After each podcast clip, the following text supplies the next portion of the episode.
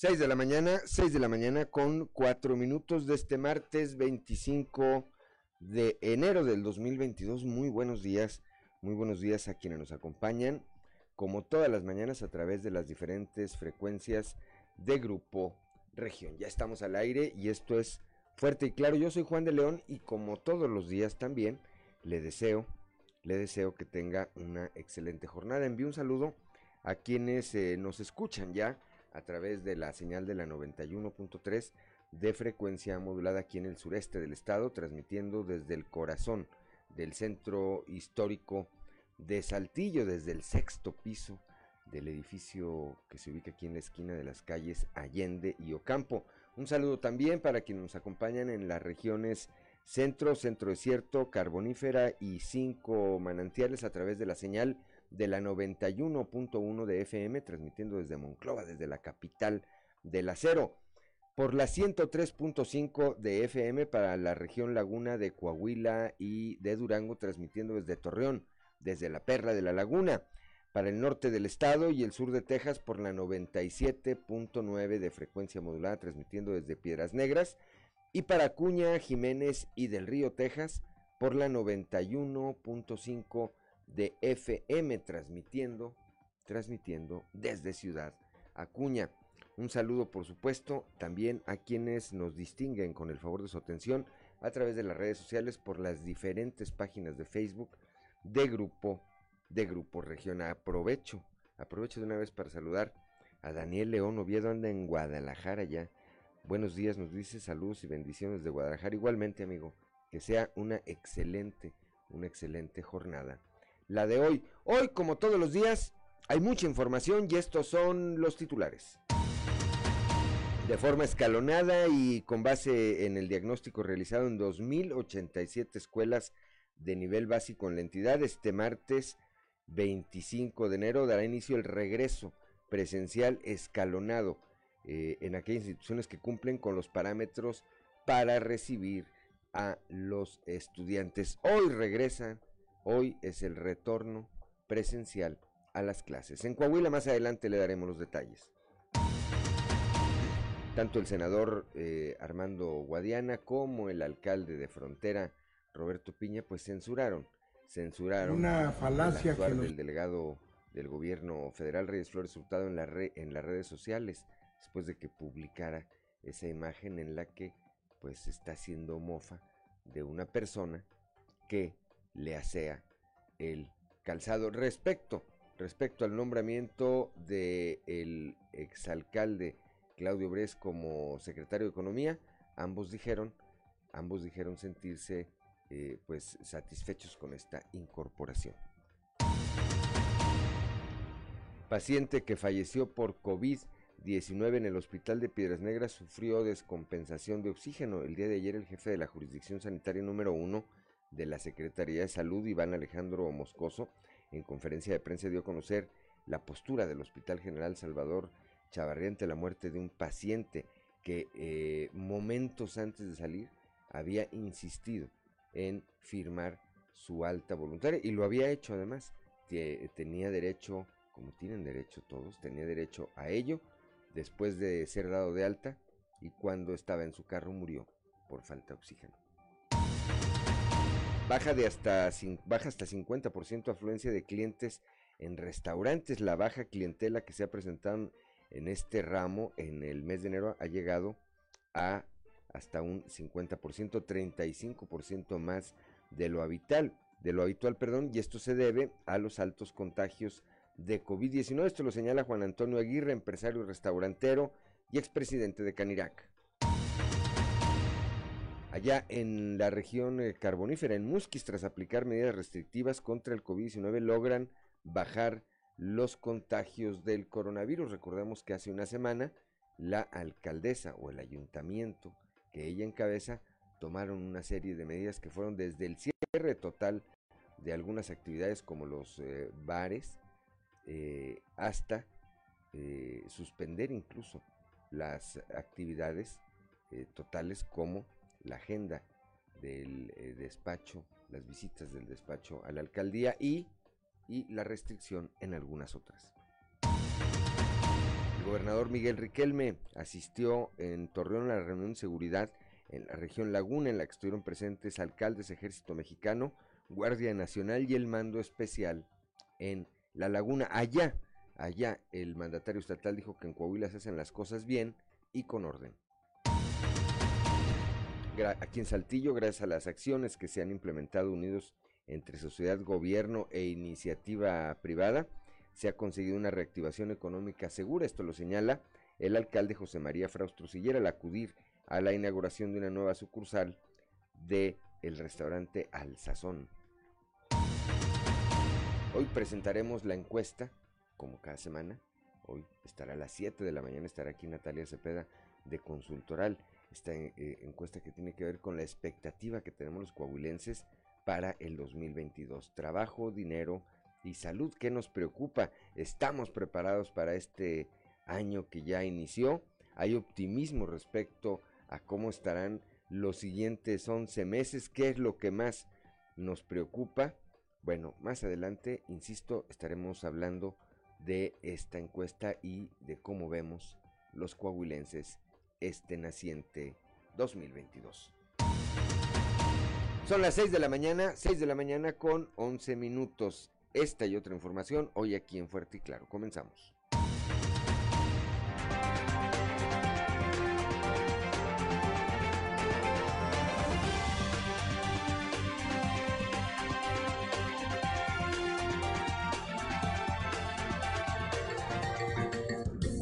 Esto es Fuerte y Claro. Transmitiendo para todo Coahuila. Fuerte y Claro. Las noticias como son. Con Claudio Linda Morán y Juan de León.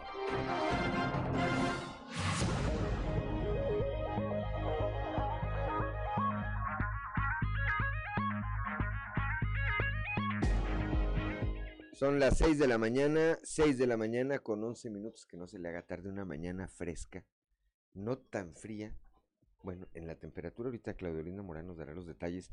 Yo no sentí que estuviera tan frío como otros días, a pesar de las temperaturas que estoy viendo, pero está evidentemente fresca. La diferencia es que no está lloviendo, por lo menos esta hora no está lloviendo. Aún así, maneje con las precauciones necesarias, salga con tiempo a su destino. Esto le va a evitar muy seguramente un accidente o cuando menos ir ahí con presión. 6 de la mañana con 12 minutos. Claudia Olinda Morán, muy buenos días. Muy buenos días, Juan. Muy buenos días a toda la audiencia que nos acompaña. Y en efecto, esta hora de la, eh, de la mañana la temperatura en Saltillo 6 grados, Monclova 8, Piedras Negras 3, Torreón, General Cepeda y Arteaga 6 grados centígrados, Ciudad Acuña 4, Musquis 4 grados, San Juan de Salinas 2, San Buenaventura y Cuatro Ciénegas 7 grados, Parras de la Fuente y Ramos Arispe 6 grados. Las temperaturas bajas en la mayor parte del territorio coahuilense, pero si usted quiere conocer a detalle el pronóstico del tiempo, vamos con Angélica Acosta. El pronóstico del tiempo con Angélica Acosta.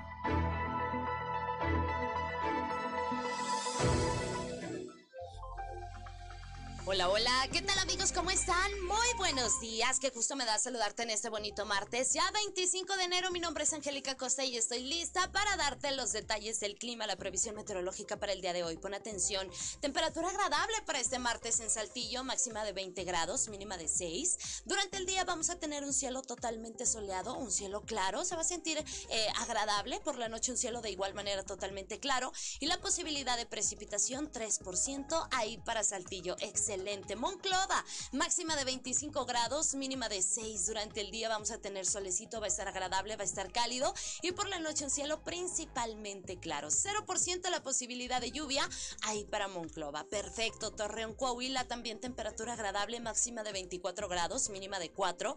Durante el día soleado, eh, va a estar cálido, va a estar rico, va a estar agradable y por la noche un cielo totalmente claro. 0% la posibilidad de chubasco ahí para Torreón. Excelente. Fiesta Piedras Negras también temperatura rica, temperatura agradable, máxima de 26 grados, mínima de 8 durante el día, predomina el solecito, por supuesto, se va a sentir cálido y por la noche un cielo parcialmente nublado. La posibilidad de precipitación 3% ahí para Piedras Negras. Muy bien, Ciudad Acuña también con temperatura agradable, 25 grados como máxima para este martes, espera que marque el termómetro, mínima de 7 durante el día, principalmente soleado, rico, cálido, agradable y por la noche principalmente claro. 4% la posibilidad de precipitación ahí para Ciudad Acuña. Nos vamos hasta la Sultana del Norte. ¿Tienes compromiso allá por aquel rumbo? Bueno, pon atención, también se espera temperatura agradable, 25 grados como máxima para Monterrey, mínima de 8. Durante el día mucho solecito, va a estar rico, va a estar agradable y por la noche un cielo principalmente claro. 5% la posibilidad de precipitación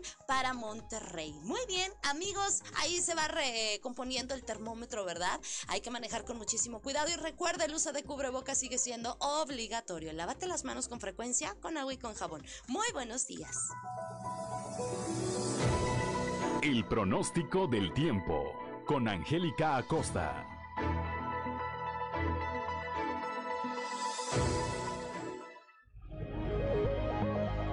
Son las 6 de la mañana, 6 de la mañana con 15 minutos. Vamos ahora con Ricardo Guzmán y las efemérides del día. 1, 2, 3 o'clock, 4 o'clock, rock. ¿Quiere conocer qué ocurrió un día como hoy? Estas son las efemérides con Ricardo Guzmán.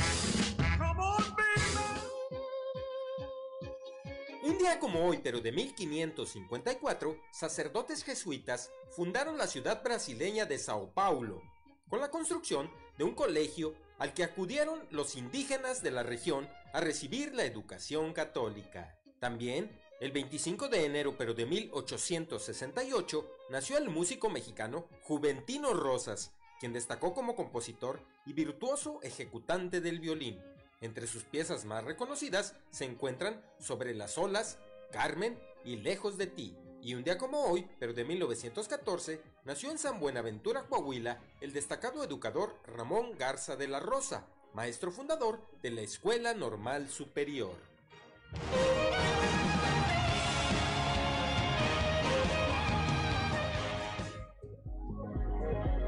Son las 6 de la mañana, 6 de la mañana con 16 minutos, santoral del día de hoy, Claudelina Morán. Hoy celebran su santo quienes llevan por nombre Juventino, Máximo y Elvira. Juventino, Máximo y Elvira. Bueno, pues a quienes lleven alguno de estos nombres o tengan algo que celebrar el día de hoy, primero que nada, muchas felicidades y después háganlo, háganlo con las precauciones, con las previsiones necesarias. 6 de la mañana con 17 minutos, vamos con Noé Santoyo al mundo de los deportes. Resumen Estadio con Noé Santoyo.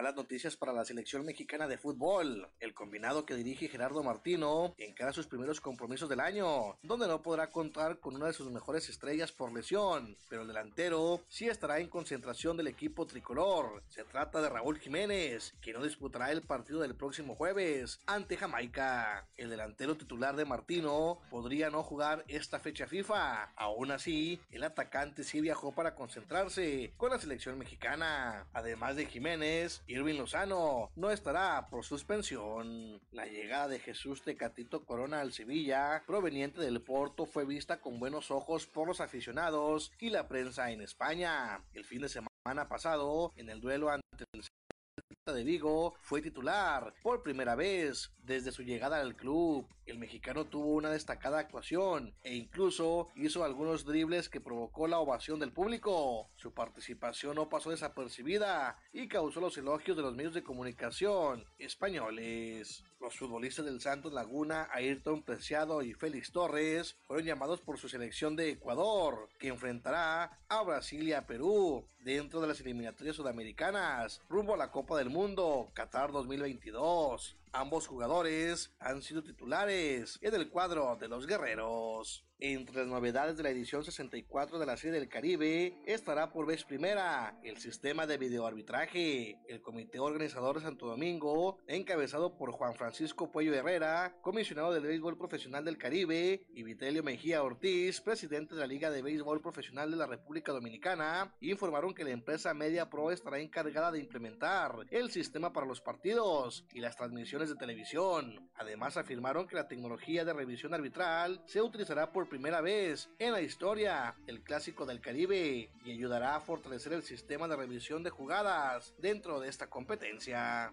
La Serie del Caribe 2022 se llevará a cabo en Santo Domingo, República Dominicana, por primera vez desde 2016, donde participarán seis novenas del 28 de enero al 3 de febrero. Resumen Estadio con Noé Santoyo.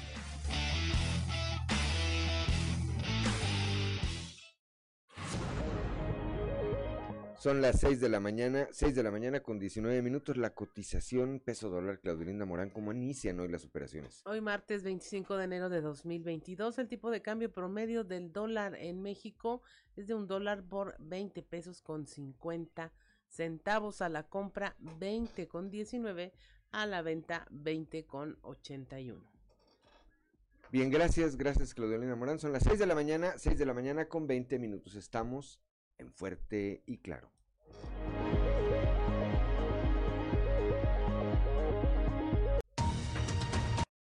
En tan solo 14 días, el IMSS ha autorizado más de 171 mil permisos COVID.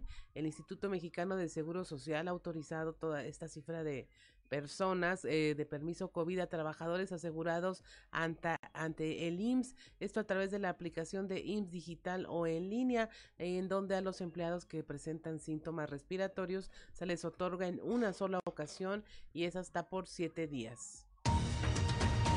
Feministas en Tabasco protestan contra el asesinato de tres mujeres en respuesta a estos homicidios de mujeres cuyos cuerpos fueron encontrados el fin de semana en tres puntos diferentes de Tabasco. La red de colectivas feministas tabasqueñas se manifestó en Villahermosa a fin de exigir la activación de la alerta de género a las autoridades de este estado. Niega juez vincular a proceso a 16 exfuncionarios penitenciarios acusados de lucrar con los eh, penales.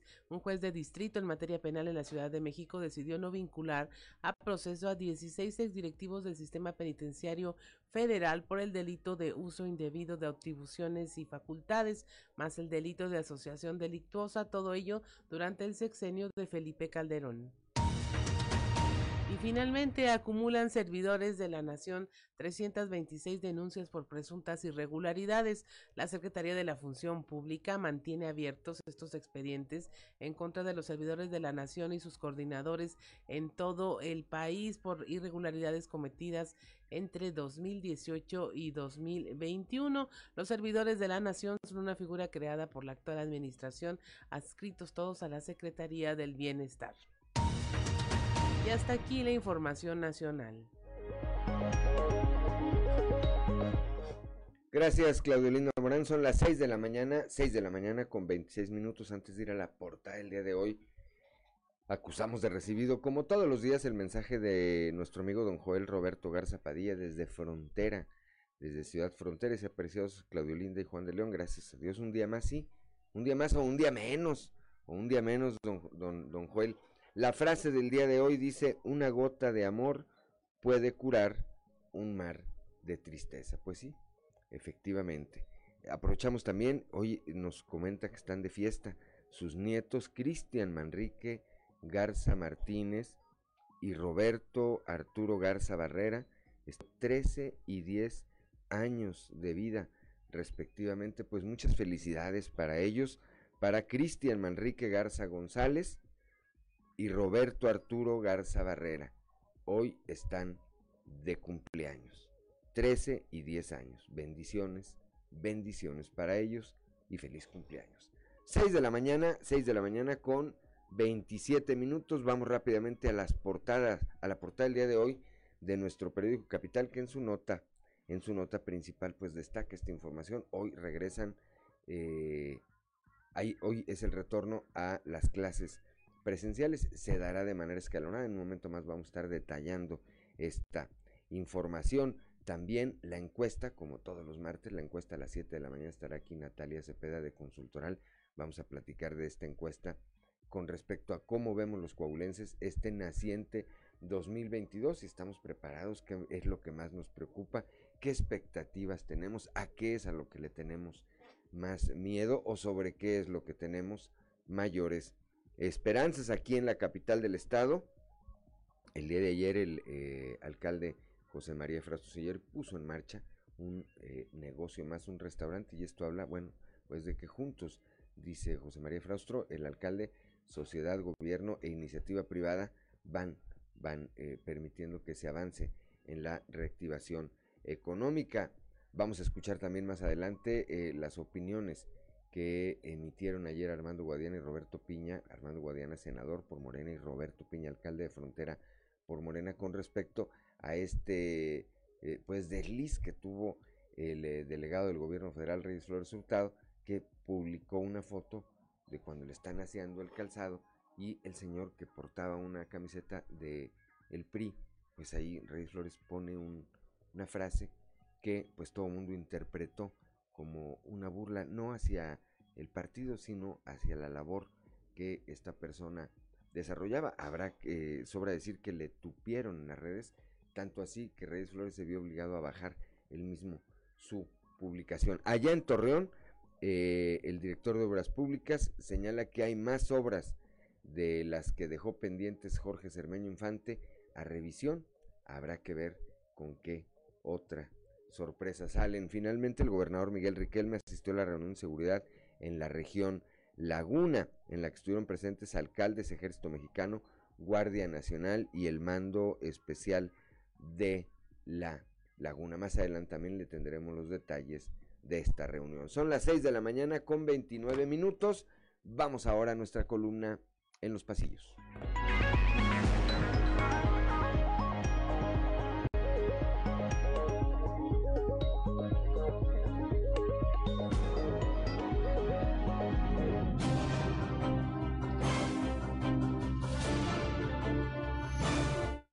Cartón de hoy, oferta, que nos muestra Jericó Abramo, quien trae un cartel en la mano que dice, se renta candidato, derrota garantizada, vara, vara, vara, llévele.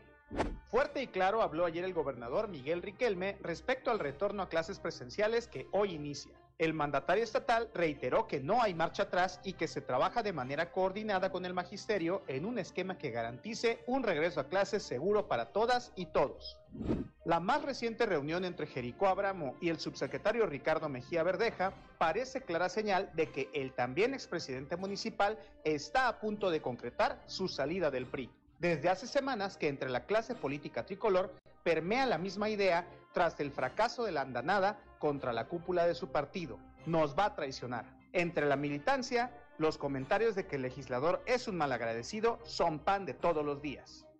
Quien se prepara para regresar a la actividad tras sufrir contagio de COVID-19 es el ombudsman coahuilense, Hugo Morales. A través de sus redes, el titular de la Comisión de Derechos Humanos del Estado de Coahuila, a la institución que preside, hará públicos diversos informes sobre la situación en derechos humanos en la entidad, además del diagnóstico de edificios públicos municipales y su accesibilidad.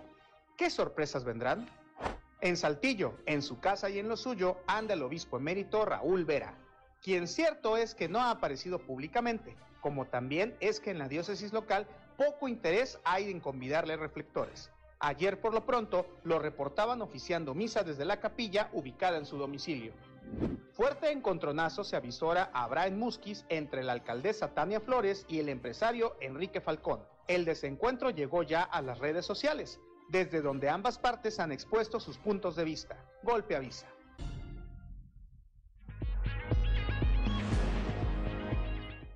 Son las 6 de la mañana, 6 de la mañana con 31 minutos. Vamos rápidamente un panorama informativo por el estado y comenzamos ahí en la región norte con mi compañera Norma Ramírez.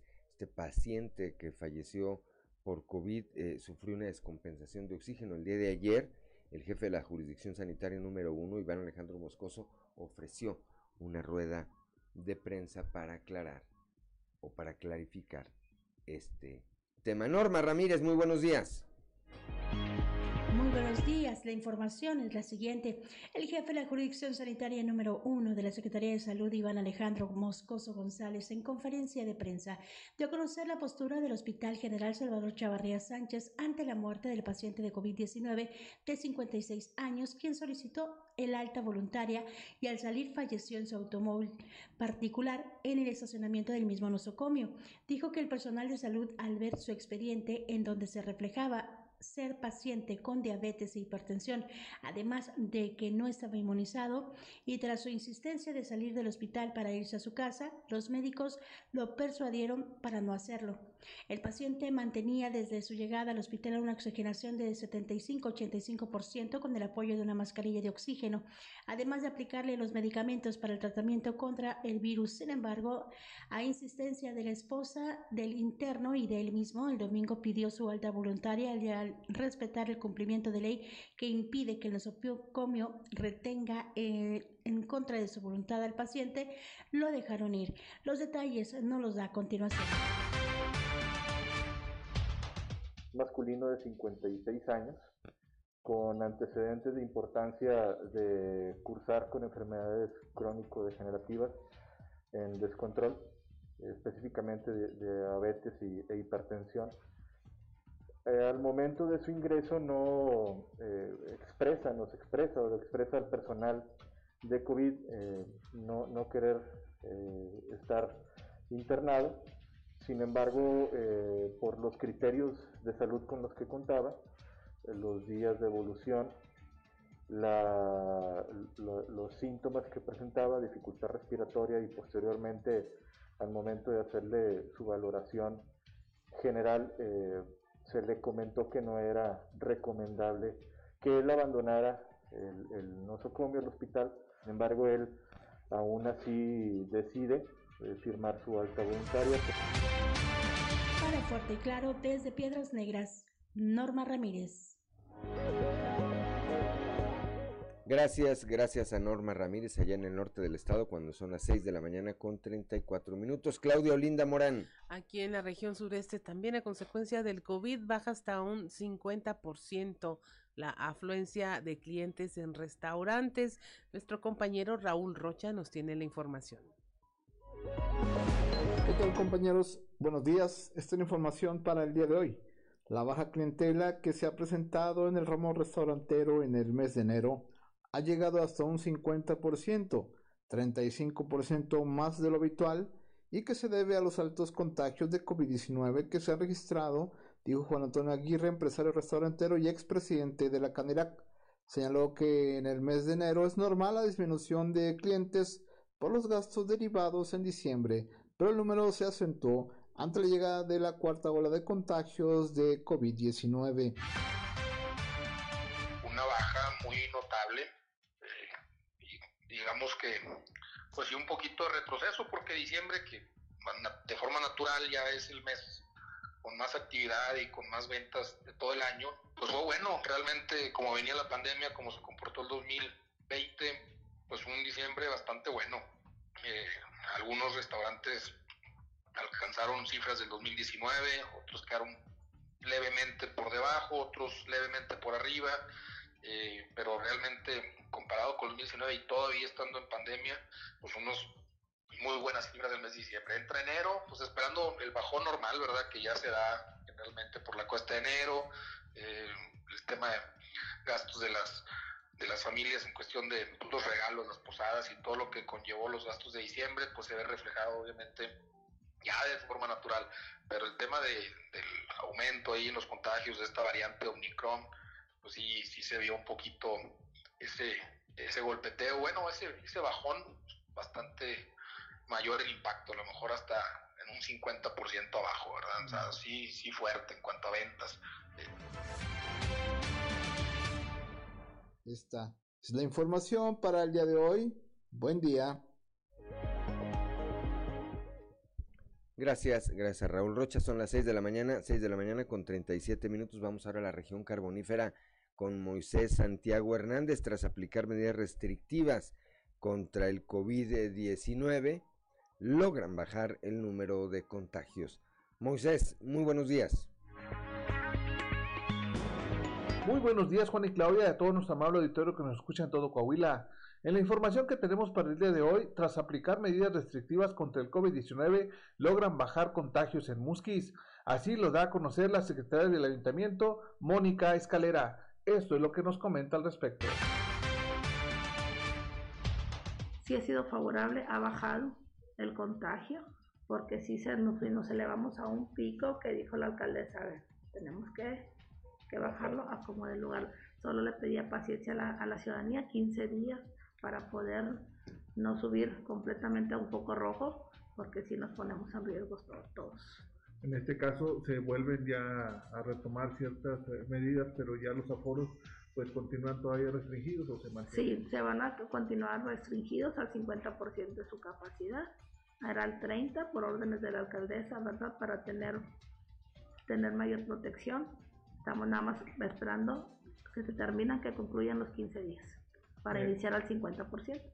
Anteriormente yo había otorgado permisos con el 50%, eso se respetaron después del protocolo que se, que del comunicado del protocolo que se dio a conocer, se respetaron ya que ellos lo habían tramitado con anterioridad, pero todo el que viene y solicita algún permiso se le da las indicaciones del protocolo que tiene. Yo le paso la relación a los inspectores de municipios de ingresos y egresos eh, yo le paso toda la relación de, de quién estoy otorgando permisos y tienen que ir a hacer su revisión correspondiente. Esta es la información que tenemos para todos ustedes desde la región carbonífera para Grupo Región Informa, su amigo y servidor Moisés Santiago. Que tengan un excelente día. 6 de la mañana con 39 minutos. El presidente de la Canirac, Eder López, dio a conocer que se gastan casi 15 mil pesos eh, para tener todos los requerimientos sanitarios en la industria restaurantera. La información con Leslie Delgado.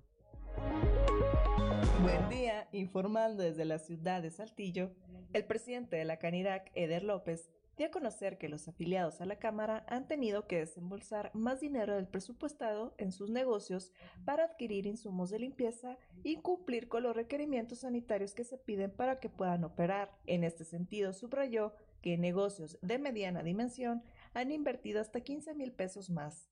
A continuación, escucharemos la información. El gasto en todo lo que es limpieza e higiene eh, en los establecimientos.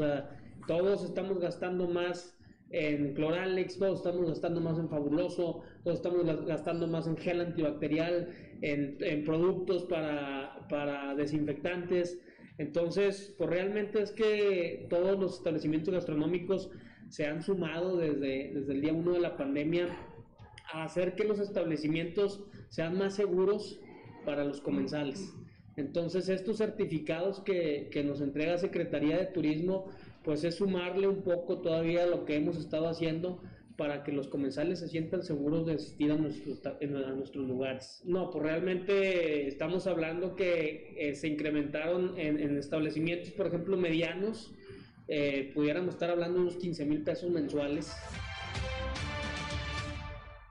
Agradezco la intervención y deseo que tengan un excelente día. Son las 6 de la mañana, 6 de la mañana con 41 minutos. Estamos en Fuerte y Claro.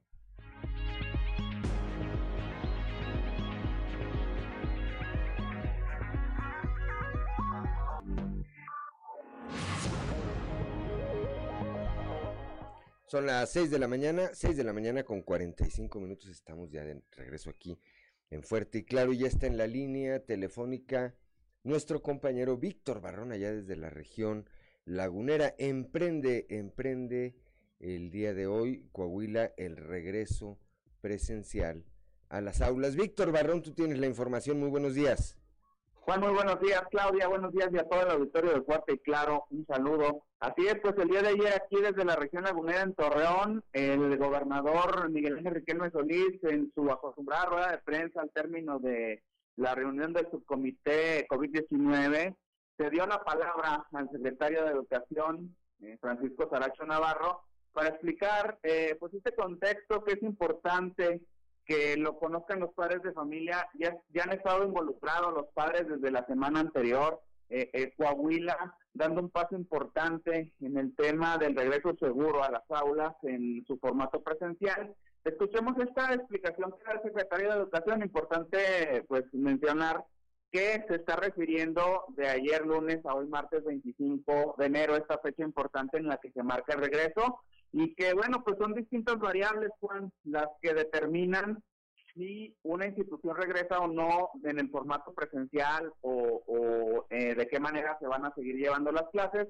Depende de varias cosas y es lo, que vamos a escuchar en voz del secretario eh, Francisco Saracho. Considerando aspectos para un, un regreso seguro, especialmente con los maestros que han dado positivo a COVID. O sea, ya en la práctica, en este momento en territorio, se está viendo si en una escuela hay un maestro o dos que dieron positivo, pues para avisarle a los padres de familia que no lleven a sus niños el día de mañana. Pero hay un gran porcentaje que... en Coahuila, preinscribe a tus hijos en el ciclo escolar 2022-2023. Fechas para preescolar, primaria y secundaria. Alumnos de nuevo ingreso. El tránsito que actualmente se encuentran, los servicios básicos, la capacitación que yo hablaba hace unos minutos, que recibieron tanto los supervisores como los jefes de sector y los propios directores y maestros, los insumos sanitarios que también durante el transcurso de la semana eh, hicimos llegar a cada una de las distintas eh, regiones y también pues la plantilla de personal que en este momento si el maestro está o no está, si está frente a grupo, está positivo o no, o si el intendente o el director. Entonces hay una radiografía que en este momento se está elaborando con el turno matutino, más adelante tendremos el vespertino y yo creo antes de concluir el día pues ya tendremos una radiografía de las 2.087 escuelas, cuántas regresan de manera presencial y cuántas regresan con determinados grupos y cuántas regresarían ya hasta el próximo, el próximo lunes. Son las 6 de la mañana, 6 de la mañana con 48 minutos. Pues me parece que se está abordando esto, eh, Víctor Auditorio, de manera integral. Es decir, están tomando en cuenta los aspectos de la capacitación que tienen eh, los docentes, el tema de los insumos. Eh, habrá que tener gel, cuando menos, y un, supongo yo, acláramelo tú, un paquete o paquetes de cubrebocas, pues si algún niño llega con sin cubrebocas y lo pierde o alguna cosa. Eh, así el tema de los maestros que sufrieron eh, contagios, sí, creo que está abordando de manera integral y bueno, habrá que irle eh, calibrando, calibrando el tema a lo largo de los siguientes días hasta que esto, hasta que esto se regularice totalmente, Víctor. Claro, Juan, y el gobernador mencionaba el día de ayer que eh, eh, quizás Coahuila es la única entidad en todo el país que tiene ese diagnóstico puntual, que es institución por institución. Este trabajo que se ha realizado en conjunto con los sindicatos magisteriales, eh, eh padres de familia, es decir, ha habido esa labor de colaboración importantísima para ir paso a paso en este tema de reactivación educativa a nivel presencial y que pues con todos los actores involucrados, eh, eh, teniendo esta participación activa, Juan, se ha logrado este avance, este nivel de avance tan importantísimo. Los niños este fin de semana tuvieron, pues fin de semana largo, porque ayer lunes hubo, pues esta reunión a nivel de las instituciones educativas con lo que ya escuchábamos en voz del director, del, perdón, del secretario de Educación, eh, haciendo este diagnóstico hasta el último día, Juan, hasta el último momento, 24 de enero, para estar listos hoy. Así que hay comunicación con los padres vía WhatsApp, eh, eh, plataformas y demás, y se tiene puntualmente informado a cada padre de familia sobre cuál institución hoy, martes 25 de enero, retomará clases presenciales, otras será hasta el próximo lunes, y así será este regreso escalonado, Juan. Le estaremos dando, le estaremos dando seguimiento, por supuesto, a este tema Gracias, Víctor Barrón, como siempre, por tu reporte muy completo. Como siempre, un buen día allá en la región lagunera. Buen día, un saludo para todos. Seis de la mañana, son las seis de la mañana con cincuenta minutos. Pues así será, Claudio Linda Morán. Auditorio tendrá que ser gradualmente hasta que en algún momento pues se vaya regularizando este regreso, este regreso presencial a las aulas. Regreso necesario y urgente también para poder continuar con la formación académica de todos estudiantes de nivel básico eh, que seguramente ya están ansiosos y esperamos que no nerviosos por el regreso, que ya sea un tema que digan es controlable, este, se pueden tener las precauciones y poder eh, decir que todo va a estar bien dentro del entorno escolar, que ya se ha hecho el experimento, no van a ciegas, como bien lo dijeron, lo dijeron ahorita, lo comentaron, eh, porque ya hay la experiencia del regreso escalonado, ya hay la experiencia de cómo comportarse dentro de las aulas y el número de contagios pues realmente ha sido menor a como todos los padres esperábamos, ¿no? En, en la primera ocasión que se dijo van a volver a las aulas. Sí hay una resistencia natural en un primer momento porque pues eh, lo interpretamos como una alta fuente de contagios, pero si lo vamos cuidando, si lo vamos cuidando, pues seguramente tendremos buenos resultados. Son las 6 de la mañana con 51 minutos. Claudia Olinda Morán. Nos vamos ahora a la región centro con nuestra compañera Guadalupe Pérez, donde allá sigue dando de qué hablar esta desafortunada publicación que hizo el delegado Reyes Flores de una fotografía en donde pues eh, eh, trato mal, se burló de un señor que se dedica a la limpieza del calzado. Buenos días, Guadalupe. Buenos días. Esta imagen causó mucho revuelo en redes sociales y críticas sobre todo, y que luego finalmente pues la retiró de su cuenta oficial. Así es, Guadalupe, ¿qué, qué ocurrió por allá? ¿Qué pasó con el senador Armando Guadiana? ¿Qué se escuchó? Así es, pues él dio su opinión al respecto y la verdad pues no le pareció que se hiciera esto. Él dice que se debe respeto a las personas, sobre todo en este oficio, ¿no? Que es sencillo y humilde y que sin importar qué o, o qué playera trajera, pues sobre todo, sobre todo se le merece y amerita respeto. Bueno, primero pues fue una puntada ahí de nuestro amigo Liceo Reyes, pero pues sí, la que trae una playera de un partido o de otro, pues cualquiera la puede traer y tratándose una actividad como el, el bolear los zapatos, que es eh, de lo más sencillo y humilde, pues hay que respetar la actividad de todo el mundo, independientemente de qué, eh, que tengas en, anunciando, lo que sea. Pero aún así, cuando la publicó en su cuenta personal y después la quitó, esto quiere decir que como Ah, no, está pues sí, la, reconociendo si la cuenta personal, pues sí yo lo veo, no lo veo bien, ¿verdad? Porque pues este, no, no debe uno mojarse de los otros partidos, todos los partidos merecen nuestro respeto, todos los eh, precandidatos, candidatos, y cada quien tiene, o tenemos un lugar, un espacio en la sociedad y en cualquier partido. no debió ser. respetar la militancia, que al final de cuentas es la base de cualquier partido, somos que son parte de los partidos. Definitivamente, eh, yo creo que la gente la base como este muchacho, pues le regalaron su camiseta, bueno, pues, ahí, pues, yo creo que se la pone más por necesidad que por publicitar un partido, ¿verdad? Yo creo. Luego quitó una foto con un señor bolero que trae una playera. ¿El público opinión le No, no, esas cosas a mí no me... Yo, yo estoy en lo que representa mi gobierno, a mí esas cosas no me generan. Yo la verdad es que soy muy respetuoso de cada quien, de sus impulsos y de sus eh, situaciones. Yo... Pero como funcionario, No, creo que no. deben de mantenerlo. Yo no la, no, no, vi una foto, pero no, no, yo no me, yo, yo no vivo en las redes sociales, pues. Yo vivo todos los días en, en- en las- los quehaceres de la ciudadanía. Creo que todos tenemos un respeto hacia la sociedad. Todos, me- la sociedad merece un respeto, sobre todo de los funcionarios que, que recibimos un recurso por parte de ellos. Y creo que él debe estar haciendo también lo correcto y creo que le queda claro también ese tema. 6 de la mañana con 54 minutos, así es, escuchábamos al alcalde de Frontera, Roberto Piña, y pues dio en el clavo, una cosa es el respeto, eh, cada quien puede publicar lo que quiera en sus redes sociales, pero definitivamente pues no se trata de denostar ni a las personas ni a las profesiones, los ataques entre partidos pues se dan en, una, en un tono de la política y en ese ámbito sin menospreciar a las personas. Sí, así es, que es un oficio que mis respetos, eh, la verdad, un oficio de tradición y donde también, como, como dice él, ¿no? Como funcionarios le deben respeto a la sociedad, la sociedad que, bueno, pues ellos dependen, ¿no? De lo que uno genera, porque de ahí salen sus salarios. Así es, Guadalupe, pues un gusto escucharte y espero que tengas una excelente semana. Igualmente, excelente semana. 6 de la mañana con 55 minutos, estamos en Fuerte y Claro, regresamos.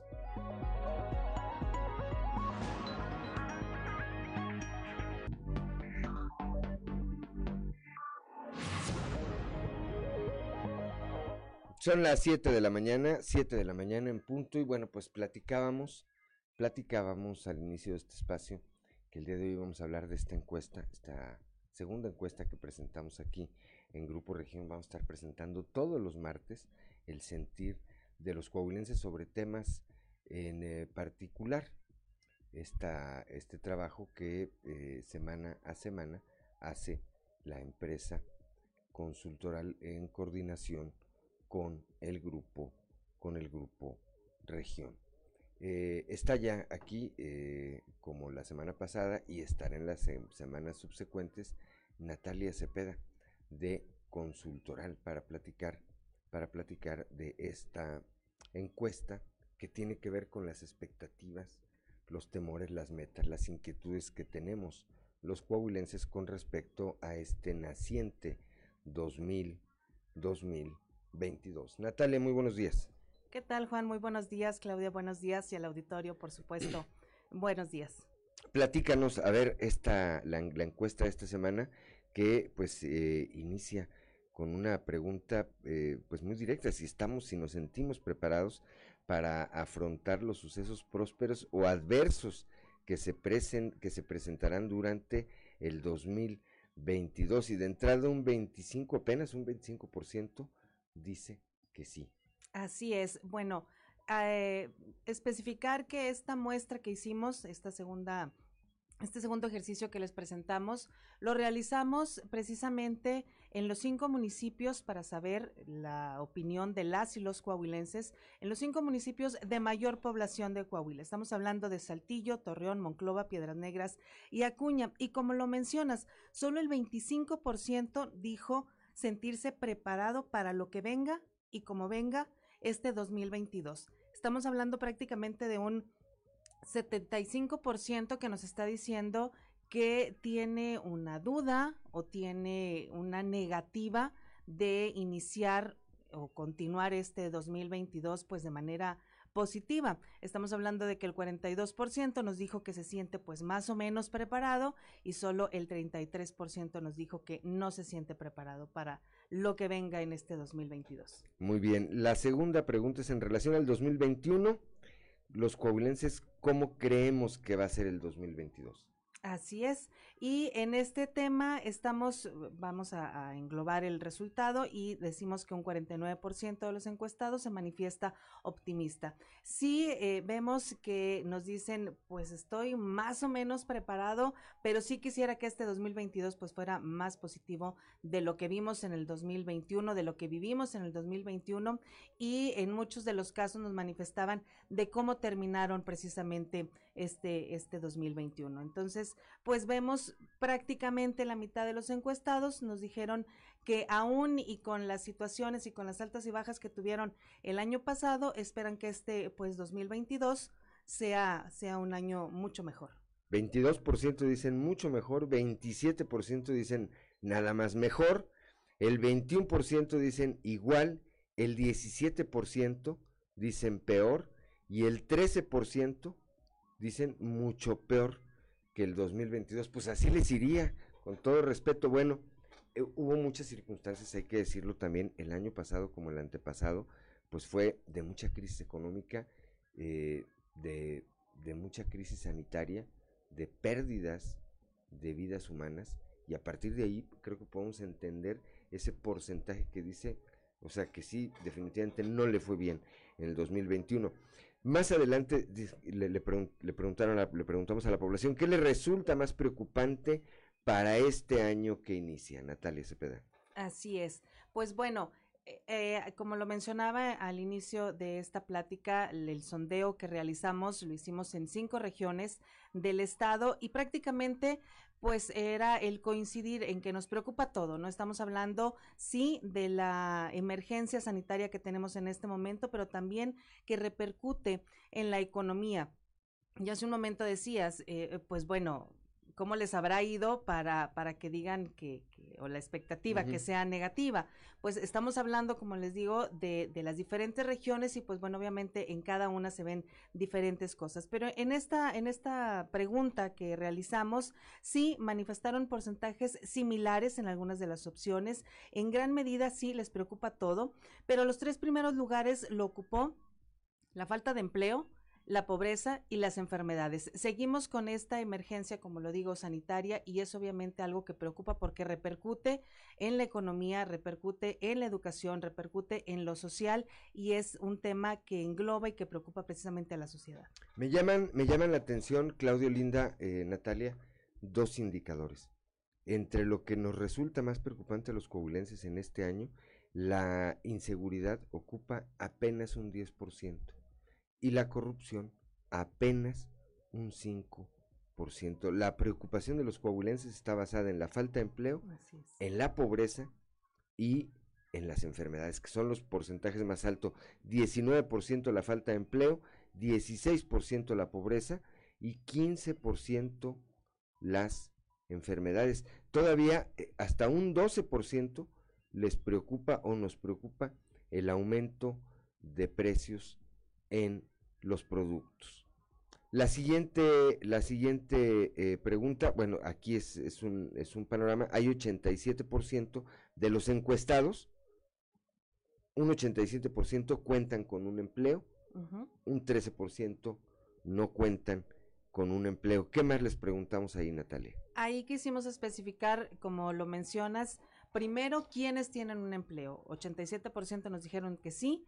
Y basado en eso, pues bueno, la pregunta o la siguiente pregunta, el siguiente cuestionamiento que hicimos fue, ¿qué tan seguro o qué tanta certeza tienen de conservar su empleo? La mitad de los encuestados dijeron tener certeza de conservar su empleo, mientras que vemos que la otra mitad pues manifestó tener poca certeza de conservarlo. Ahí seguimos... Eh, Casi pues, un con ese tema. 49%, si Sí. sumamos Ajá. los dos indicadores más altos, eh, un 49% tienen certidumbre de, de conservarlo, contra un 38%, ¿verdad? O sea, mucha certidumbre de conservar su empleo tienen 26 por, 23%. Así es. Algo de certidumbre, 26%.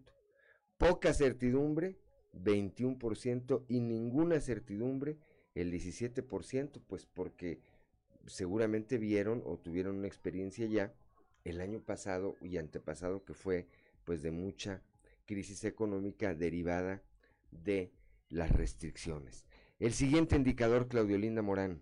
Sí, a mí me llamó la atención de- el hecho de que preguntaran a quién cree usted que ha afectado más la pandemia del coronavirus, porque se va el bloque hacia los niños. Seguramente tiene que ver con el tema de eh, reclusión, estar en casa, educación y el tema de la población que es económicamente activa, pues que serían los adultos y los jóvenes, pues se queda con un 22% y un 17% en los jóvenes.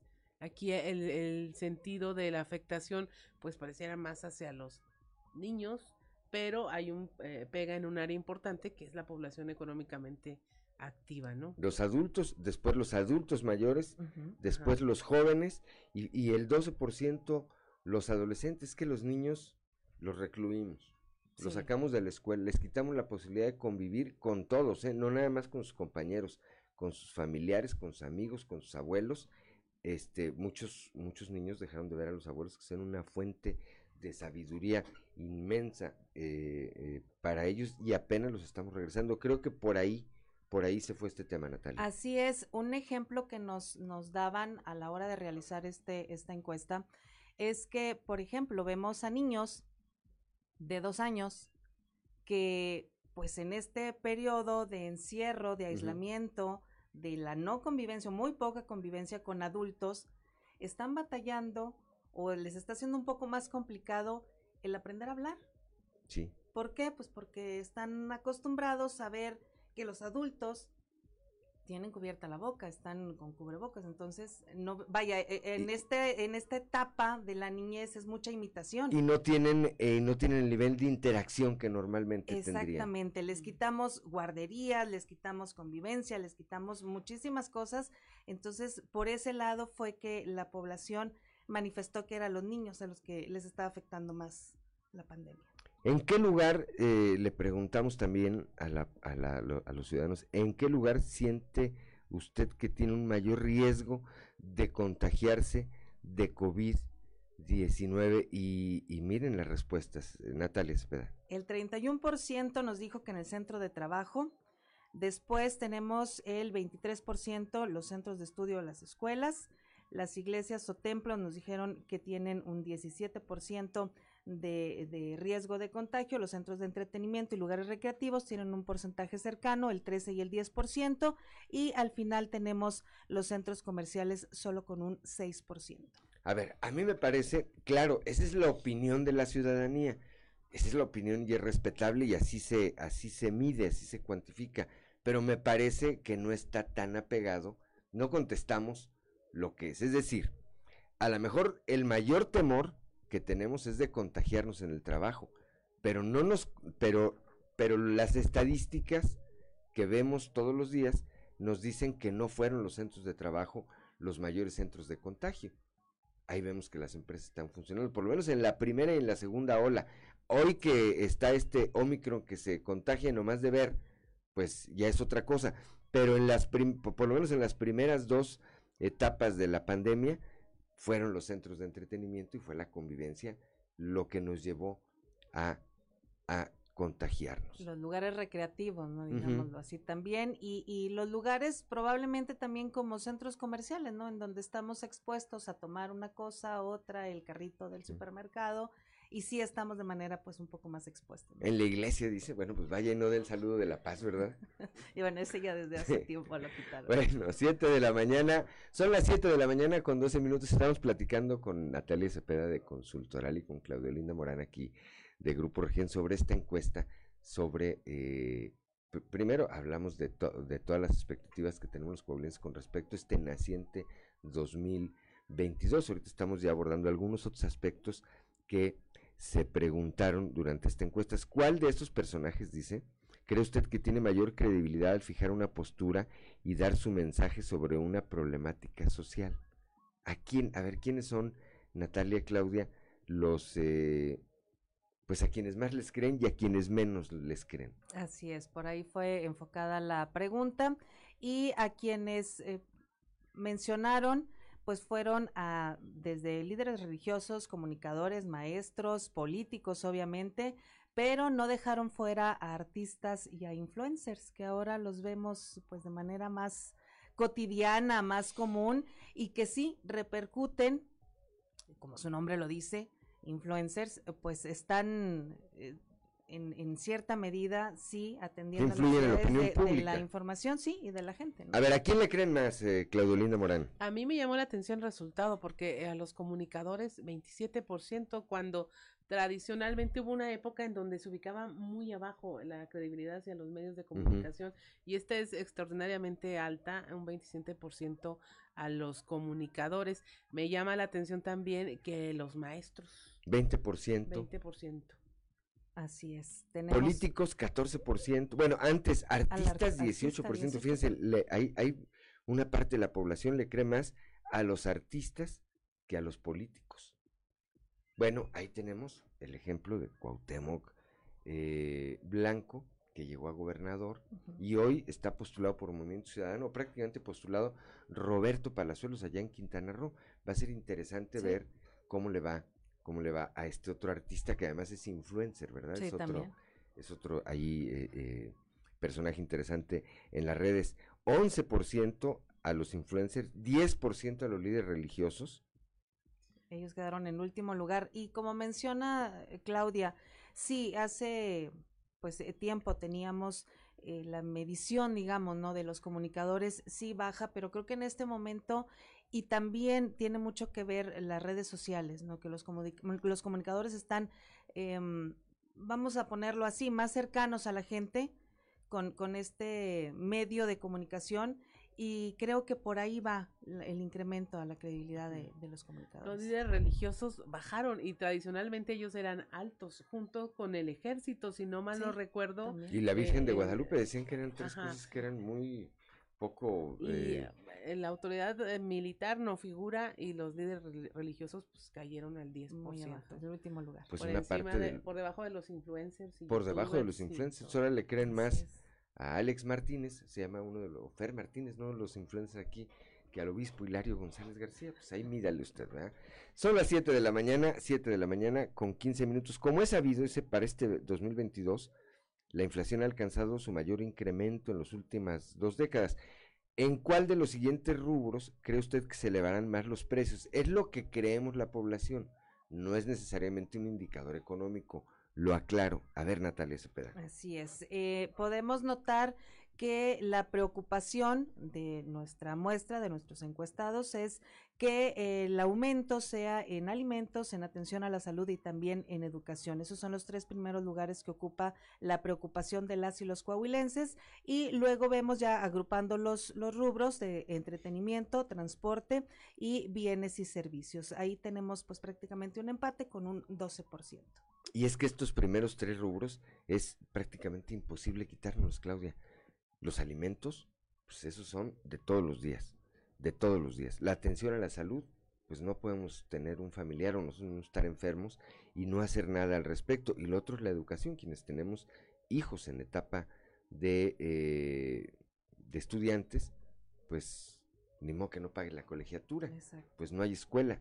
Así, así de fácil. A partir de eso se entiende, se entiende esa, e- esos resultados. La siguiente, en su opinión, ¿cuál es la principal barrera para frenar el crecimiento económico del país? Y repetimos, esto es lo que piensa, esto es lo que opina, lo que opina la gente. A ver, Claudio Linda Morán. Sí, aquí, bueno, me llamó la atención para empezar la, la introducción del tema de la infl- inflación, eh, porque hubo una respuesta bastante acertada de, de los coahuilenses en los, en los tres ámbitos que creen que más in- influye. Pero también en esta de la principal barrera eh, es el empleo, lo que más mencionan, el- la incertidumbre eh, o certidumbre en el mercado laboral, lo cual pues habla de y coincide con los primeros eh, cuestionamientos de una preocupación por mantener el empleo, por lo que significa en cuanto a estabilidad y en cuanto a tener un modo de vida garantizado para los coahuilenses y que eh, contradictoriamente vemos que es una eh, área en donde se ha trabajado mucho por parte de las autoridades y en el tema económico, en la recuperación del empleo, pero sigue siendo este temor, esta inquietud, lo que mueve las respuestas de los coahuilenses. Así es, y es que vemos, como lo mencionas, repercute en el empleo, sí, porque pues también hemos visto que quienes tienen o conservan su empleo en algunas ocasiones han tenido que disminuir sus horas y obviamente pues eso disminuye también su salario. Entonces es entonces así como que les tira y afloja de sí tengo certidumbre de conservar mi empleo, pero también siento que ese sería una barrera o un problema para un crecimiento económico. Y se van por la parte eh, personal, mi empleo, y luego las respuestas se agrupan en el tema externo, o sea, hablan de dos cosas que son muy importantes, la inversión extranjera y también la parte del manejo de los programas sociales por parte del gobierno federal. O sea, hay una conciencia muy clara entre los encuestados eh, al dividir estas categorías de, a ver, lo que me afecta a mí en lo económico es lo que me importa primero, pero también tengo estos dos elementos importantísimos que tienen que ver con el quehacer de la autoridad y lo que tiene que ver con algo que difícilmente podemos tener injerencia, que es con la inversión extranjera o el, la atracción de capitales hacia a nuestro país. Así es. Y bueno, vamos a la última, a la última eh, pregunta, a la última lámina, que me, me parece bastante interesante en relación a cómo terminó el 2021 co- respecto a su economía, cómo cree que va a cerrar el 2022, es decir, cómo va van a ser los siguientes 11 meses. Natalia Cepeda, Así es, para este... mucho optimismo veo ahí. Para cerrar este, este estudio, sí, vemos un panorama ciudadano que el 2022 lo ve como una posibilidad de tener un mejor año, un mejor año respecto al 2021, y el 50%, poquito más del 50%, considera que cerrará mejor este año, el 2022, en relación a su economía respecto al año anterior. Vemos un 25% que considera que será igual, el 11% peor y solo el 10% mucho peor. Es decir, si agrupamos, si agrupáramos, tenemos un 21% que creen que, el, que el 2022 va a ser peor. contra el, eh, y así sumamos ese 28 más ese 26 eh, por ciento y, y hasta el 25% que dicen que igual, pues creo que en general hay una buena expectativa de lo que pueden ser los siguientes 11 meses de este 2022. Pues muy interesante, Natalia Cepeda, como siempre. Muchas gracias. El tiempo vuela, son ya las 7 de la mañana con 20 minutos. Platicamos el próximo martes. El próximo martes ya estamos en, en el ejercicio, en el siguiente ejercicio para la siguiente semana. De este y otros temas. ¿Quién Así va a ganar? es. El próximo. No, no se crean. El próximo martes les tenemos la sorpresa. Son las 7 de la mañana. Gracias a Natalia Cepeda, nueva cuenta de Muchas gracias. Consultoral. 7 de la mañana con 21 minutos. Estamos en Fuerte y Claro.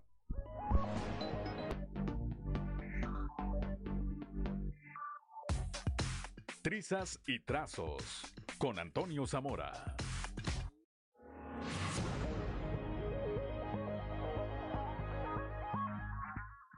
Son las 7 de la mañana, 7 de la mañana con 25 minutos. Y como todos los días, desde la capital del acero, nuestro amigo y compañero periodista Antonio Zamora. Antonio Zamora, muy buenos días. Buenos días, Juan. Buenos días a las personas que nos escuchan a esta hora. Eh, aquí hemos platicado, Juan, de- del problema que, tienen los trabajadores de 60 o más de 60 años que laboran en estos hornos de México. ¿Por qué? Pues porque no se pueden jubilar, no se pueden pensionar por la sencilla razón de que la empresa no tiene lana no tiene dinero para pagar un, artículo de ahí de- del contrato colectivo de trabajo donde dice que tiene que darles aparte aparte de su terminación eh, 800 mil pesos. Y ahí donde está el detalle. Y, y por eso esos trabajadores siguen yendo a, a laborar. Pero eh, sucedió algo algo importante que dices tú no es posible que esto suceda pero sucedió. 11 trabajadores aproximadamente de la planta 2 de Altos Hornos de México fueron a su sindicato, la sección 288, eh, y, y protestaron. protestaron contra los dirigentes, no contra la empresa, porque dicen, bueno, o, contra los dos, como tú quieras. Dicen, para empezar, el sindicato no les ayuda a nada.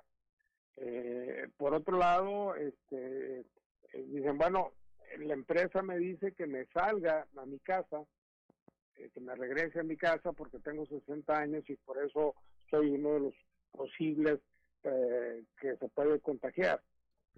Y dicen los trabajadores, pero bueno, yo qui- quiero que me digas qué ley, qué, qué, qué artículo, qué decreto, qué, dónde se marca eso. Y por más que les explicaron que la salud y que esto y que lo otro, los trabajadores dijeron, ¿sabes qué? Nosotros vamos a ir a trabajar.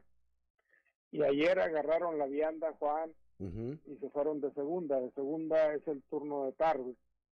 A las dos de la tarde estaban checando. De dos a para diez. adentro. Sí, sí, sí, había- sí, de dos a diez.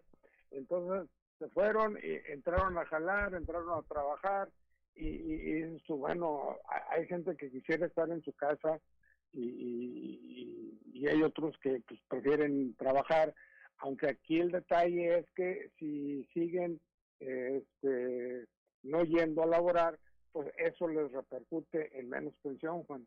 Yo no Y sabía eso. por un lado y por otro, ¿les pagan los días si no van a trabajar, Toño? les pagan mucho menos. Les mucho, pagan mucho mucho menos. Lo que hacen los trabajadores, lo que hacen los trabajadores, los hace fuertes en su salario semanal, es eh, el bono de producción. En, en esos momentos Altos Hornos de México está produciendo.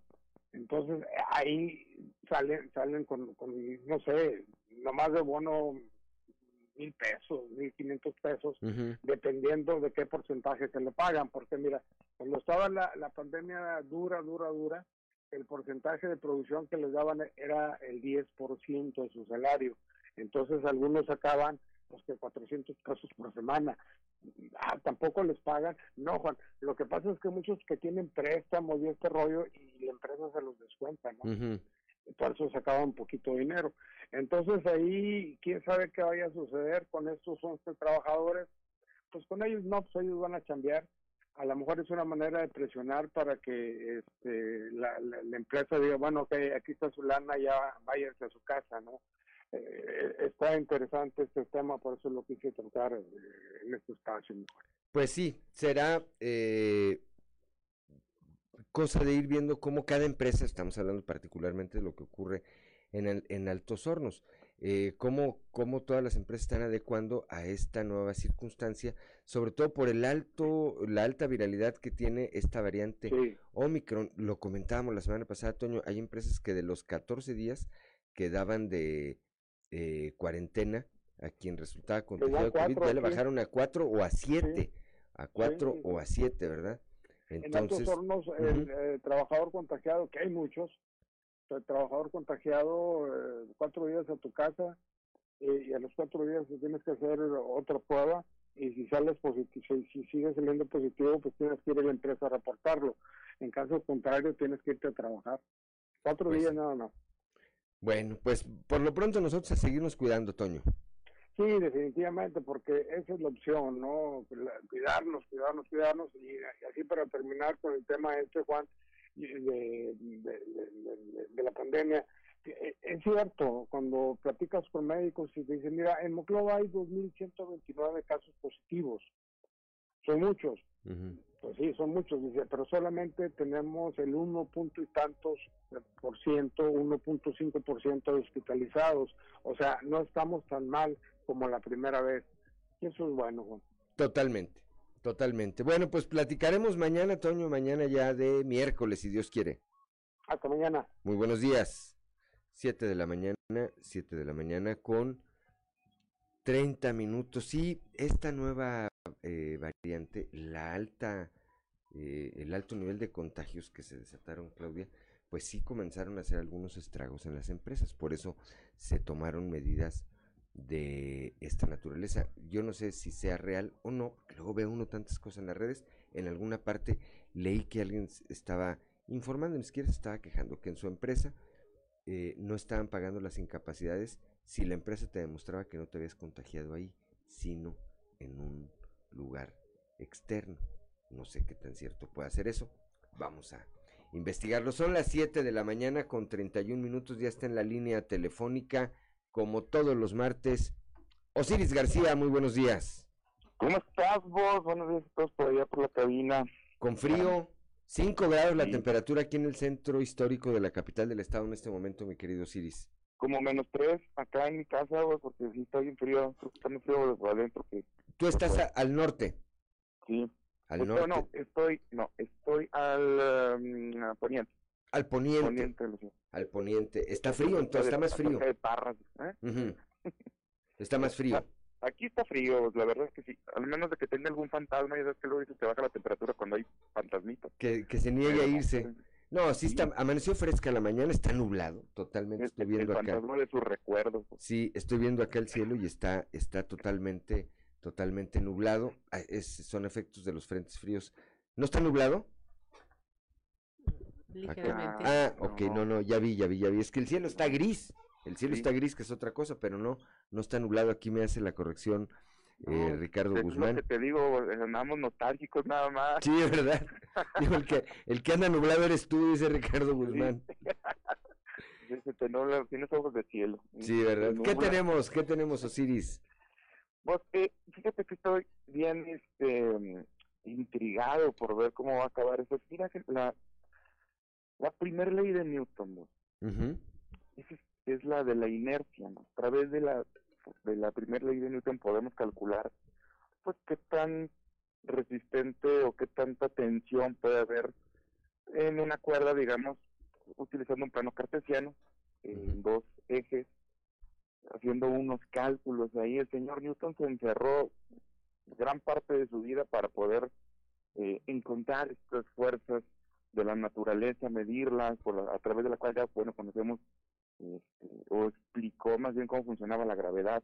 Pero la de la inercia es una fuerza bien, bien, bien importante y bien característica, la forma de medir esta tensión que podemos poner sobre alguna cuerda en un objeto eh, aplicándole una fuerza. Tenemos que tenemos una pelota de golf que está eh, está ladrada por la mitad y tiene amarrado un elástico y del otro extremo pues está lo puedes amarrar a tu dedo. Entonces, es, puedes jugar con esta con esta pelota de forma eh, empírica y descubrir cuál puede ser la tensión máxima que le apliques a esta pelota al aventarla con cierta fuerza sin que tu elástico se reviente. También podrías hacerlo de forma, eh, pues, digamos, matemática o, o, aplicando las leyes de la física con una con una fórmula, ¿verdad? ¿Qué tan fuerte puedes aventar la pelota antes de que ya no tenga un regreso reventando el elástico? La, primera ley de, Newton o el postulado se verá esto. Toda, todo cuerpo persevera en su estado de reposo o movimiento uniforme o rectilíneo a no ser en tanto que se ve obligado por fuerzas impresas a cambiar su estado. Las fuerzas no existen solas, vos, eh, son formas en que los objetos interactúan. Y me parece que estoy escuchando un documental de Nat Geo o de History cuando trata de hablar de esto, pero no. En términos coloquiales es, tú dices, ¿hasta cuándo se va a reventar la liga?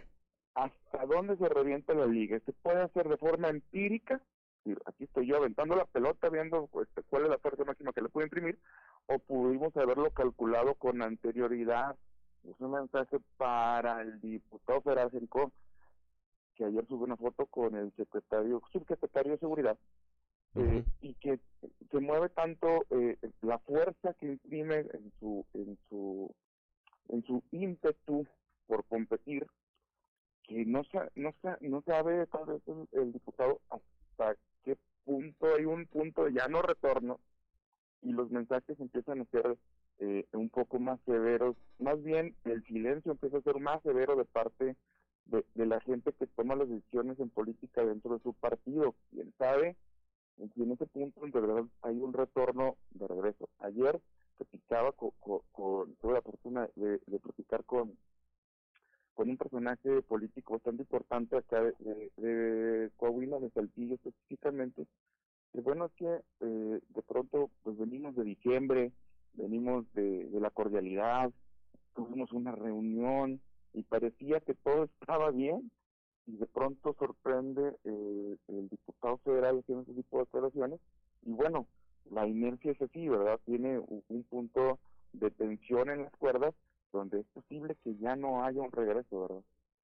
Ese, ese es el, el tema, me parece que es uno de los temas que hoy se comentan en las diversas columnas y en los diferentes medios de comunicación. Y bueno, ahora sí que para, para responderte un poco eh, en, en, términos científicos, pues dicen que a toda acción corresponde una reacción, ¿verdad? Sí, también es otra ley de Newton con la misma fuerza, pero en sentido contrario. Sí, qué miedo. Y estamos, como dices tú, en enero acabamos de pasar la Navidad acá en sí, hombre, Claus, los Reyes Magos y, y reunión en la casa de uno de los actores políticos poniéndose de acuerdo, bueno, ya, decidí, ya, ya se decidirá en su momento y no pasó ni, ni 20 días cuando ya, ya, ya había un rompimiento público.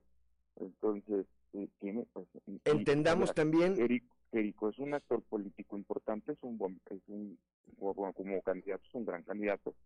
Y bueno, yo creo que ya se calculó también la mella que puede hacerle al partido en, este caso de una verdadera salida, porque pues no lo ha dicho abiertamente, de hecho le están diciendo que están hablando cosas de, de seguridad sobre el turismo y eso, pero parece que esta, esta cuerda, si no se reventó ya, está a punto de tronar. No le debe faltar nada. Entendamos, es, es eh, parte de la circunstancia eh, política, es parte de lo que vemos en política.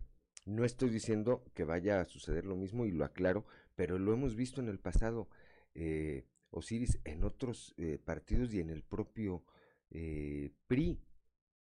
Luis Fernando Salazar, uno de los eh, activos más importantes del en ese entonces PAN, de un PAN fuerte, bueno, pues se fue a Morena a buscar mejores derroteros, eh, luego de que pues no, no congenió. Y ahí con lo que determinaba eh, Memo Anaya y eh, Chuy de León, por eh, gana, hay que recordar, sin embargo, que Luis Fernando gana la Diputación Federal por el PAN. Y ya siendo diputado federal, chaquetea, ¿verdad? Y se cambia a Morena. Por Morena busca la alcaldía de Torreón y lo atropella Román Alberto, que parecía a la distancia, y no me vas a dejar mentir, pues no, no, hay quienes no le veían ninguna posibilidad de ganar a Román Alberto y lo atropelló, y al igual que a Marcelo Torres Cofiño. Bueno, ahí creo que Luis Fernando se dio cuenta lo que es estar en su partido y lo que es estar de arrimado en un partido que no era el de él y en donde tampoco goza de todas las simpatías. Y no es como que en Morena tengan boletinado, se busca candidato, no está No, pues está la fila, parece la de las tortillas el domingo en la mañana. ¿Verdad? Entonces... Y, también muchos de los, o sea, honestamente, muchos de los votos que tiene Jericó, que son 91 mil votos, dice, fue el PRI más votado del, del, del país, al parecer. Sí es posible, eh, pero muchos de esos votos son del norte de la ciudad de Saltillo, del área de, de, gente que tiene un nivel socioeconómico bastante acomodado y que muchos de, los, de las personas que fueron a votar no fueron a votar tan en favor de Jericó, sino en contra del proyecto del presidente. Entonces, eh, esos, esos 91 mil votos sufrirían en realidad una mella al decir, bueno, estoy votando en contra del proyecto del presidente y mi diputado resulta que ahora pertenece a la bancada del, del, del, proyecto contra el que voté. Y eso no es un activo, sino un pasivo. De, de eso, de eso, si te parece, platicamos el viernes, porque luego, ¿dónde queda el ciudadano que dice, yo voté por un candidato de un partido? Y luego resulta que ya ese, ese funcionario o ese eh, representante popular, para llamarlo, se cambia de partido cuál es el sentir del ciudadano, eso será interesante. Si te parece, lo platicamos el próximo viernes después de una, de una buena rola. Ahí le metemos también. Ahí le mezclamos. Seguro. Bueno, pues por lo pronto, es toda la teoría científica de Newton traducida a la de un albañil, dicho con todo respeto, la liga se ve cada vez más, más, más rala, mi querido Osiris. Sí, hombre, ya se despeluchó. Bueno, platicamos el viernes. Buen día, 7 de la mañana con 41 minutos. Estamos en Fuerte y Claro.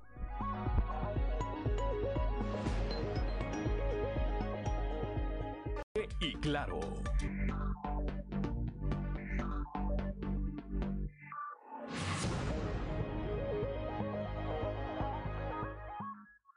7 de la mañana con 44 minutos. Vamos a Enclave de Fa con Israel Navarro. En clave de FA con Israel Navarro.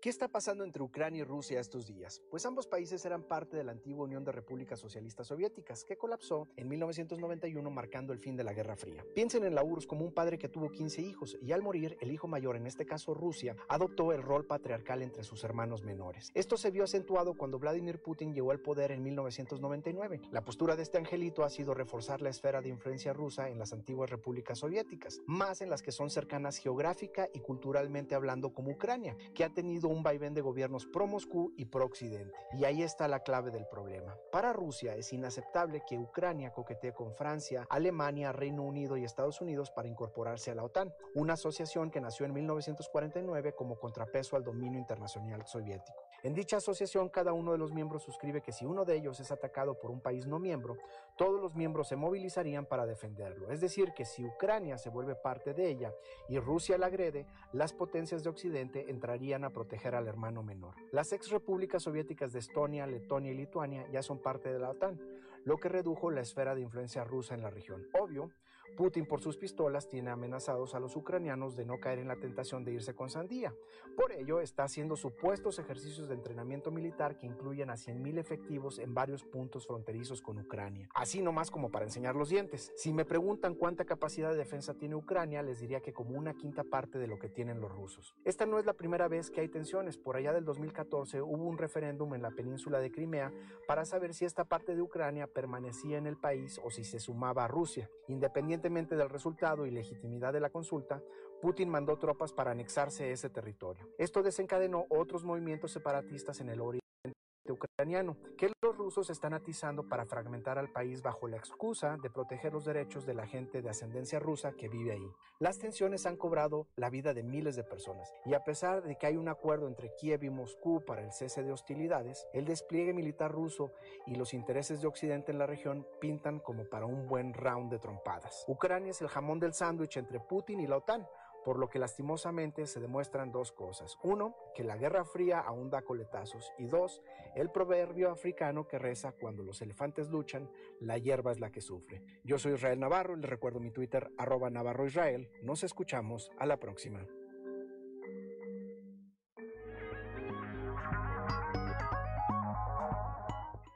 la mañana, 7 de la mañana con 47 minutos, continuando con la información, el gobernador Miguel Riquelme asistió a la reunión de seguridad en la laguna en la que estuvieron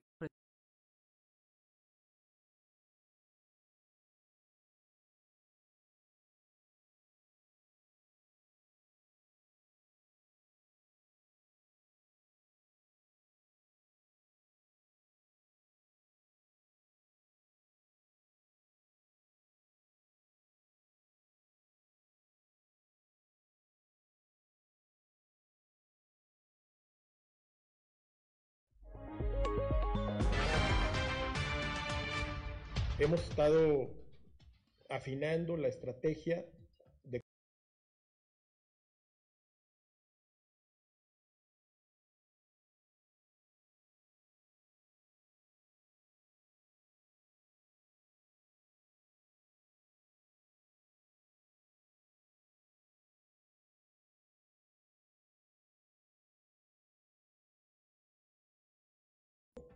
afinando las estrategias que se requieren para al inicio de las administraciones municipales, pues no se entorpezca la labor que hasta hoy se ha hecho, ni tampoco la efectividad con la que los cuerpos de policía han trabajado, ni se pierda ni se rompa la coordinación, sino muy al contrario, se dé la confianza necesaria en los primeros días del año, pues eh, también un cambio positivo dentro de, de la disminución de, de, indicadores que de por sí han sido bajos en Coahuila y estamos, pues estamos compitiendo contra nuestros propios indicadores que fueron muy pero muy bajos el año, el año, el año pasado, inmediato.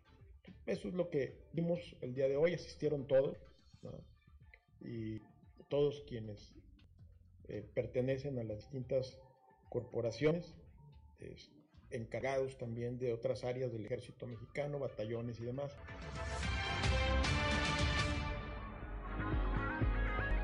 Son las 7 de la mañana, 7 de la mañana con 49 minutos. Entre sociedad, gobierno e iniciativa privada en Saltillo se ha conseguido una reactivación económica segura, así lo señala el alcalde José María Frausto Siller, quien acudió a la inauguración de una nueva sucursal de un restaurante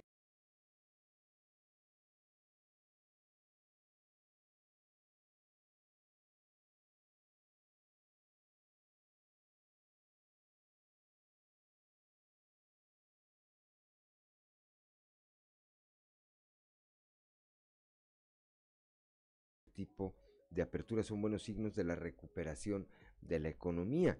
Estoy muy contento, dijo, que en tiempos difíciles se inicien negocios como estos. Esto no significa más que que a pesar de las eh, adversidades crecemos y cuando alguien nace así en un momento complicado va a ser un muy buen negocio, anticipó el alcalde, quien recordó que en su plan de trabajo incluyó el eje competimos para ganar el futuro, el cual considera estrategias sin fortalecer y desarrollar la economía. El alcalde aseguró eh, además que Saltillo cuenta con las condiciones para afrontar los retos del futuro y unidos con el trabajo de todos se conseguirán, dijo, mejores, mejores condiciones. Tenemos eh, otra información también. Eh, la presidenta de la iniciativa ciudadana Apoyaré la señora Paola Rodríguez López, presidenta, eh, además de la presidenta del DIF Torreón, Celina Bremer de Cepeda, y la coordinadora estatal de las Damas Voluntarias de la Cruz Roja, Ivonne Espinosa, realizaron la entrega de cubrebocas e insumos de protección para personal de salud de los diversos hospitales y centros de salud de la Perla de la Laguna. Además, la señora Paola Rodríguez, esposa del exalcalde de Saltillo y actual secretario de Inclusión y Desarrollo Social, Manolo Jiménez, también entregó este tipo de insumos a las delegaciones de la Cruz Roja en San Pedro y en Francisco y Madero. La señora Paula Rodríguez dio a conocer 31 millones de pesos en insumos de protección médica y serán entregados en todo Coahuila a través de las damas voluntarias de la Cruz Roja, quienes serán las encargadas de hacerlos llegar a los centros de salud de cada región. Finalmente recordó que Apoyaré es una iniciativa ciudadana que tiene como objetivo integrar a la comunidad a través de proyectos de alto impacto social, coordinado, coordinando pero esfuerzos entre sociedad civil, iniciativa privada y gobierno para lograrse el puente entre las personas que quieren ayudar y quienes necesitan ayuda. Son ya las 7 de la mañana con 52 minutos. Alcanzamos a ir al show de los famosos. Vamos rápidamente con Ámbar Lozano al show de los famosos. El show de los famosos con Ámbar Lozano. Cristina Aguilera rinde homenaje a Vicente Fernández con la reina. Luego de que al inicio de la década de los 2000, Cristina Aguilera se distinguió al cantar en español para honrar a sus raíces latinas. Hoy lo vuelve a hacer y es a través del disco La Fuerza en el que rinde tributo a Vicente Fernández y Chabela Vargas. En el álbum incluye seis canciones, algunas del género mariachi y un par de colaboraciones con artistas latinas. La cantante mantiene una fuerte amistad con Alejandro Fernández, por lo que la muerte del ídolo mexicano, su papá Vicente Fernández, ocurrida el pasado 12 de diciembre, sí le afectó.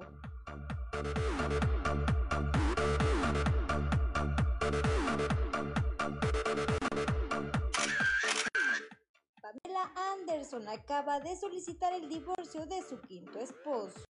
Fuentes cercanas a la pareja justifican actriz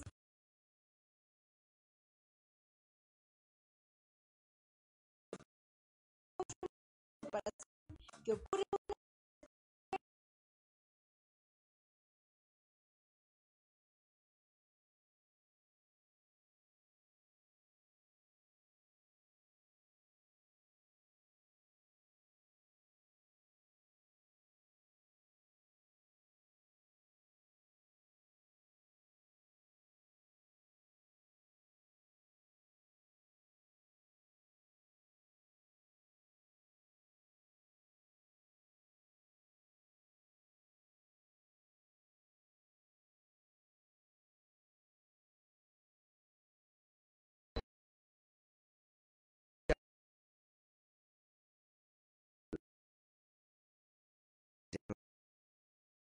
mañana eh,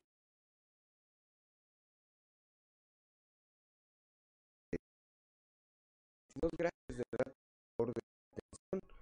Esperamos el día de desde las 6 hasta las 8 de la mañana aquí en Fuerte y Claro. Por lo pronto no se vaya en las diferentes frecuencias de Grupo Región, en las diferentes eh, de nuestro estado con los espacios informativos locales de Región Informa, allá en eh, eh, Acuña a través de la 91.5, la 91.5, ¿verdad?